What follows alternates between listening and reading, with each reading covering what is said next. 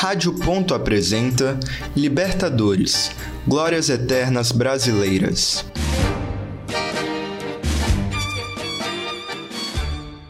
Olá, ouvintes. Meu nome é Anthony Servinski. E eu sou Felipe Melo. Felipe, você já imaginou a emoção de acompanhar seu time do coração conquistando um continente inteiro? Com certeza, Anthony. O sonho de milhões de torcedores é levantar a taça mais cobiçada da América, a Libertadores. Se você ouvinte também tem esse sonho, se prepare. O programa de hoje irá contar a história da maior competição sul-americana de futebol. Mas Anthony, não é qualquer história.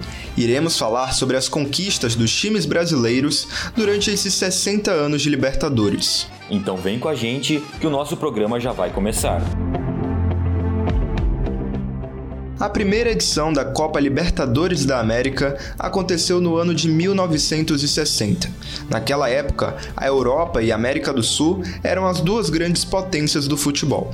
A criação da Libertadores teve influência direta do Campeonato Mundial de Seleções, que começou a ser disputado em 1930. A ideia de ter um clube campeão do mundo era um desejo da UEFA e Comembol. O campeonato entre seleções definiu o país que jogava o melhor futebol da época. A nova competição entre clubes serviria para classificar um time sul-americano que disputaria o título de melhor time de futebol do mundo contra um campeão europeu. Foram várias tentativas de organizar um campeonato internacional antes da criação da Libertadores, mas todas elas não deram certo. Quem irá nos contar mais sobre esse contexto é o historiador e jornalista Maurício Brum. Aí a gente vai tendo uma série de torneios que tentam ampliar isso, mas sempre com o problema, né? Torneio entre clubes tem esse, esse inconveniente de que são eles próprios que definem os critérios de quem entra, como é que quem é que vai jogar. Então tu nunca, eh, a pessoa nunca consegue ver assim aquele ar de oficial. Por que, que esse time está jogando isso? Um fato curioso é que a Copa Libertadores era o nome da taça que era entregue aos campeões. No início, a competição era chamada de Copa dos Campeões da América, e somente depois de cinco edições que ela passou a ser nomeada de Libertadores. O Maurício explicou a influência que a criação da nova competição teve nas ligas nacionais da América do Sul e principalmente no Brasil. E finalmente, então, em 1960, se reúnem as condições necessárias para que esse torneio saia do papel, porque entre outras coisas, para Libertadores acontecer, você precisava que todos os países, ou pelo menos os principais países, tivessem seus campeões nacionais definidos. Né? O próprio Brasil só cria um campeonato nacional em 59 e é claramente para classificar para Libertadores. O início da competição foi animadora para os times brasileiros. Derrotar um time europeu era muito atrativo na época. E o primeiro time brasileiro campeão foi o Santos de Pelé. Nada poderia ser mais épico do que o rei do futebol levantando a taça Libertadores. Em 1962, Pelé marcou dois gols na terceira e decisiva final contra o Penharol, que era o atual bicampeão da competição, fechando o placar em 3 a 0 no estádio Monumental de Núñez, na Argentina. Já a segunda taça foi conquistada contra o Boca Juniors em 1963. E adivinha quem marcou um gol. E agora é a vez de Coutinho, quando o Matheus Canto no campo, recolheu Coutinho para cima do primeiro, tocou no comando para Pelé, contra Orlando, fintou, limpou,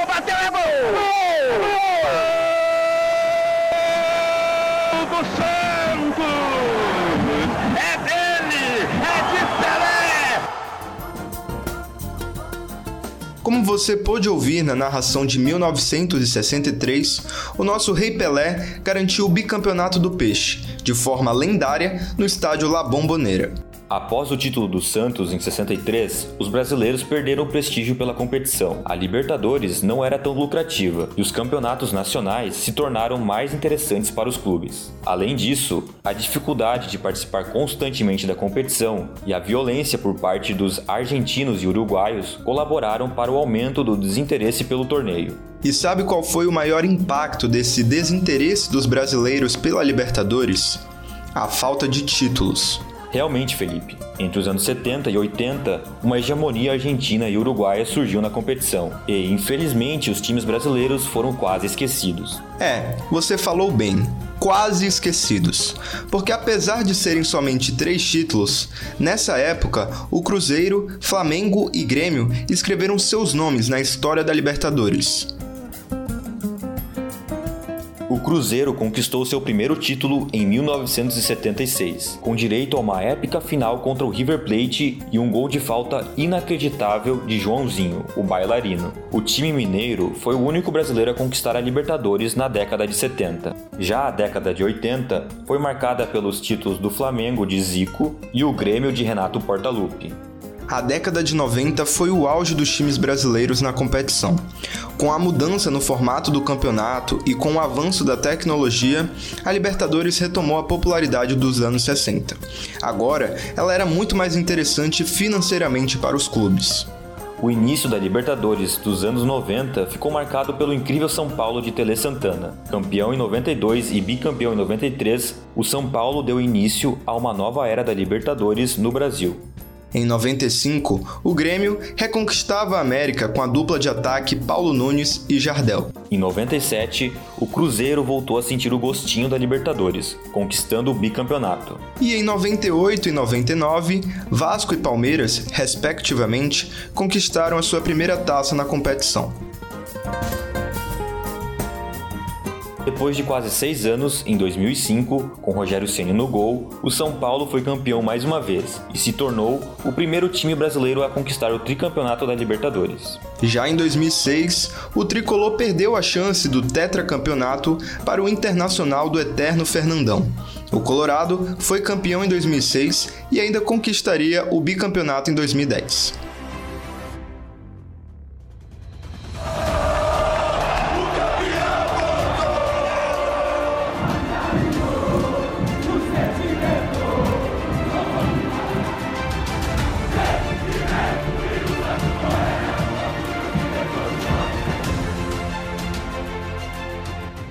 Para mostrarmos para vocês a importância e a emoção que a Libertadores proporciona nos torcedores brasileiros, trouxemos alguns convidados especiais que viram as finais dos seus times no estádio e viveram esse momento de perto.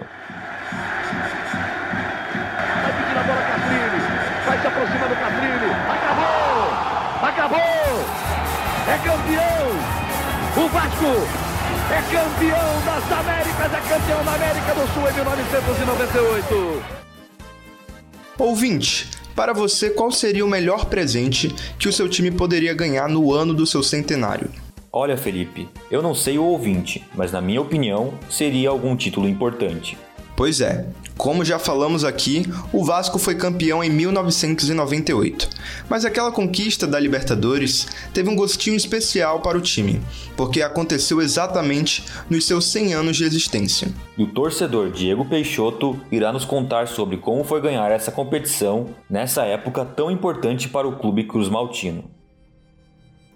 É, realmente foi uma, um momento muito marcante do, do, do clube que era o centenário do Vasco, né? Acho que é um momento especial para todos os clubes do Brasil que já completaram 100 anos e o Vasco foi o único que nesse nesse ano conquistou uma Libertadores, né? nesse, nesse, nessa marca de clube centenário e isso ficou bem, bem impactante para o Vasco, é um motivo de muito orgulho a campanha vascaína nesse título da Libertadores foi considerada muito difícil pelo fato de eliminar os três últimos campeões: Cruzeiro, Grêmio e River Plate. É, Felipe, mas em compensação, a final entre Vasco e Barcelona de Guayaquil foi algo tranquilo e motivo de festa antecipada pelos torcedores cruzmaltinos. O primeiro jogo foi no estádio São Januário, e já no primeiro tempo, Donizete, o Pantera, abriu o placar da partida. E aos 35 minutos dessa mesma etapa, Luizão fechou o resultado de 2 a 0 no jogo de ida da final. Eu acho muito bom, assim, eu fico muito feliz que os jogadores do Vasco, provavelmente, a comissão técnica e todo mundo que esteve envolvido diretamente ali nessa final, não repetiu o sentimento que a torcida tinha no, naquela época, porque é, o sentimento da torcida era, era claramente um já ganhou. Né? A torcida não estava nem aí para o Barcelona, é, era praticamente assim um, um, cumprir tabela ali aquela final. Pra, e ainda mais quando começou o jogo que o Vasco abriu 2 a 0 logo no primeiro tempo do primeiro jogo, né? Aí que esse que esse já ganhou ficou completamente escancarado mesmo. No segundo jogo da final, mesmo com a recepção em Guayaquil fervorosa e com muitos ataques ao ônibus do Vasco por parte dos torcedores equatorianos, o gigante da colina garantiu a taça em um jogo considerado tranquilo e com poucos riscos. No estádio Monumental, o time carioca marcou duas vezes com Luizão e Donizete. E mesmo com o gol equatoriano no final do segundo tempo, a festa no Equador já era vascaína. Foi o primeiro título do Vasco na competição que coroou o seu centenário.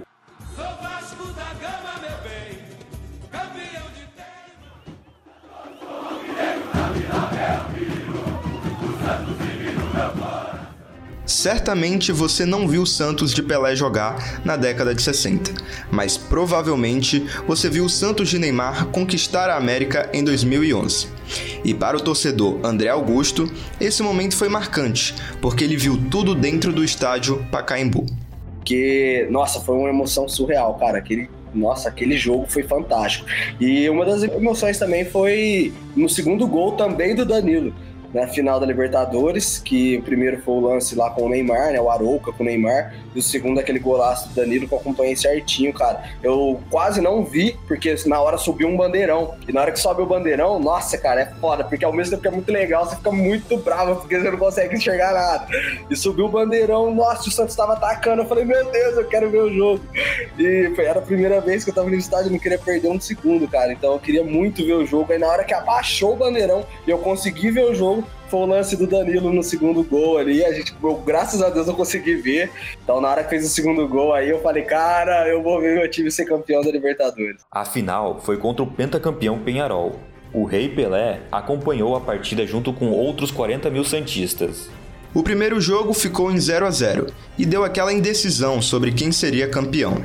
Já a segunda partida, no Pacaembu, acabou em 2 a 1 para o Santos, e o resultado garantiu o tricampeonato para o Peixe.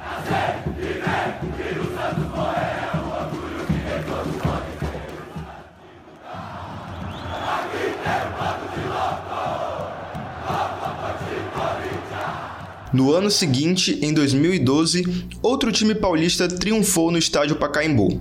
E não foi qualquer título, foi a campanha invicta e inédita do Corinthians na Libertadores. Após uma fase mata-mata complicada, o Alvinegro chegou à final contra o temido Boca Juniors. A primeira partida foi no vibrante estádio La Bombonera, que contou com o gol do argentino Roncalha para o Boca e do jovem Romarinho para o Corinthians, que próximo ao fim da partida definiu o empate por 1 a 1. O gol salvador de Romarinho deu mais confiança aos torcedores corintianos.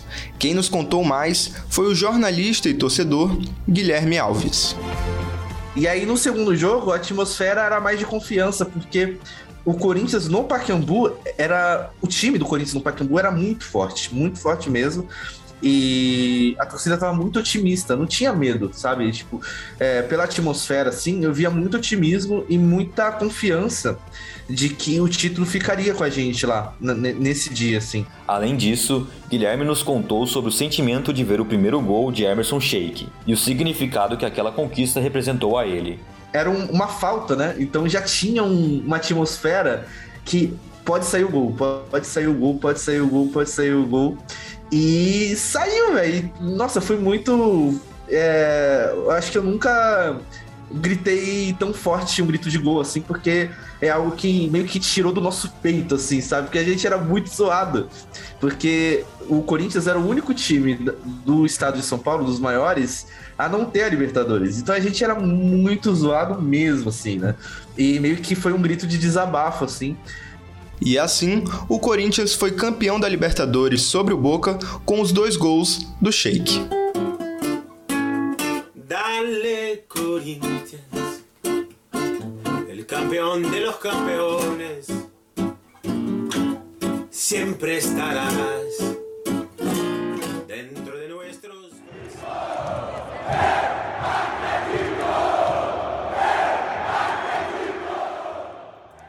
Libertadores também é sofrimento, e o torcedor do Galo sabe muito bem disso. Com o pé salvador de São Vítor e com o grito de Eu acredito, o Atlético Mineiro chegou à final de 2013 contra o Olímpia do Paraguai. O primeiro jogo da final foi terrível para o Galo, após perder de 2 a 0 para o Olímpia no estádio Defensores del Chaco em Assunção. A desvantagem no placar pode ter se tornado um problema para os jogadores, mas para os atleticanos, aquele resultado só aumentou mais a esperança pelo título da competição. O torcedor e radialista Bruno Tostes contou um pouco mais dessa expectativa para o segundo jogo da final torcida do Atlético acreditava demais no, no, título, até porque o Atlético já tinha passado por uma situação semelhante na semifinal. Perdeu os 2 a 0 também contra o Newell's. Eu fui nesse jogo na Argentina e eu te confesso que eu voltei muito confiante na, na semifinal e na final eu estava mais ainda. O Atlético veio para o segundo jogo precisando marcar dois gols para levar a decisão aos pênaltis. O primeiro gol surgiu de uma falha do zagueiro paraguaio e de uma boa finalização do atacante Jô. Já o segundo gol, que levaria o time brasileiro à disputa de pênaltis, aconteceu em um lance mágico de um cruzamento de Bernard para uma linda cabeçada de Leonardo Silva. Com o empate no tempo normal e na prorrogação, Atlético Mineiro e Olímpia foram para os pênaltis. Lá dentro do jogo, você acaba vendo reações diferentes. Eu me lembro que tinha um cara na minha frente, é, no intervalo, estava 0 a 0 e Atlético precisava fazer dois gols. E aí o cara, ele estava bem na minha frente assim e ele, tava, ele baqueou. Eu acho que no intervalo ele não acreditava mais. E ele tava com dois meninos, cara. Devia ser filho dele ou sobrinho, sei lá. Cara, e eu vi que os meninos estavam assim, ficando tristes porque ele tava triste. Aí eu cheguei perto dele e falei assim: Ô, cara, levanta a cabeça aí, filho. Os meninos aqui estão tudo olhando para você, que vai dar nós, levanta isso. E aí, quando o Atlético fez o segundo gol, cara, esse cara pulou em cima de mim, bicho. Falou assim, você falou, você falou, não sei o que e tal. E aí, e aí, esse mesmo cara nos pênaltis, quando o Léo Silva foi bater, porque o Léo Silva bateu dos pênaltis, o Léo Silva fez o gol, né? E quando ele foi bater, ele falou assim: Léo Silva, não. Eu peguei o cara pelo colarinho, falei: você vai engorar o cara agora, meu filho, pelo amor de Deus cala essa boca, vira essa boca pra lá e tal. Então é jogo, várias emoções diferentes. Nos pênaltis, o goleiro Vitor defendeu uma cobrança e um jogador do Olímpia chutou uma bola no travessão. Já o Atlético acertou todos os chutes. Com essa final emocionante e com direito à cobrança de pênaltis, o Atlético conquistava o seu primeiro título da Libertadores. Em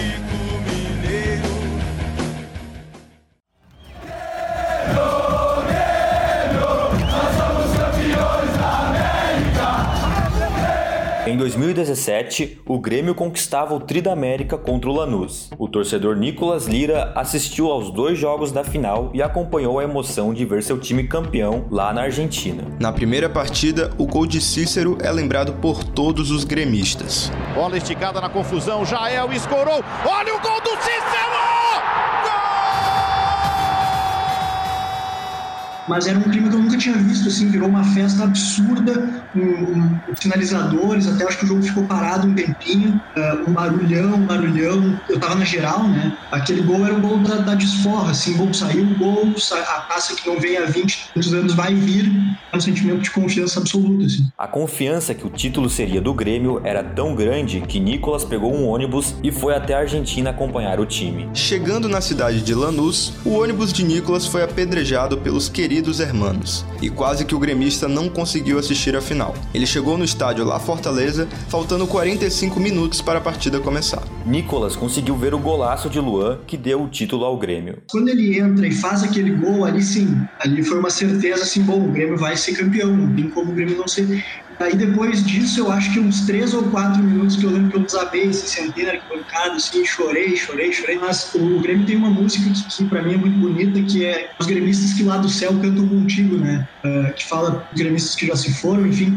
E, e, naquele momento foi cantado lá também. Lembrou muito do meu avô, né, cara? Meu avô faleceu em 2010, assim, a gente ouvia os jogos de Libertadores juntos. Ele contava, né, de 83, de 95 ele faleceu antes, né? Ele faleceu em 2010, não viu esse tricampeonato, né?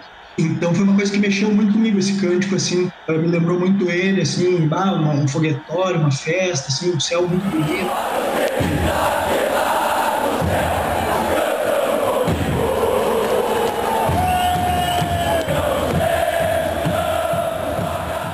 É, Libertadores é muito mais que um título, é um sentimento.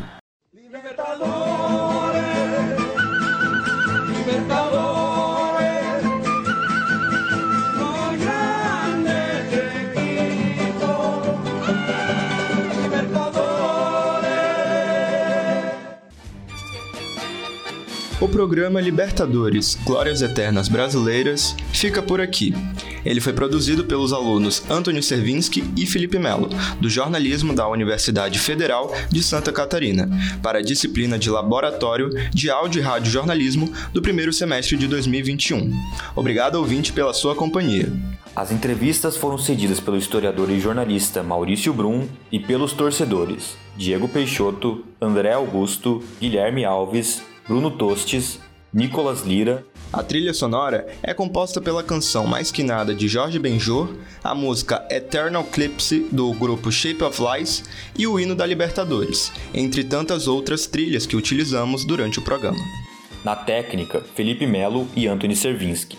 Monitoria da disciplina por Amanda Saori. Orientação da professora Leslie Chaves. Rádio Ponto em Casa. É rádio, é jornalismo, esporte e ponto.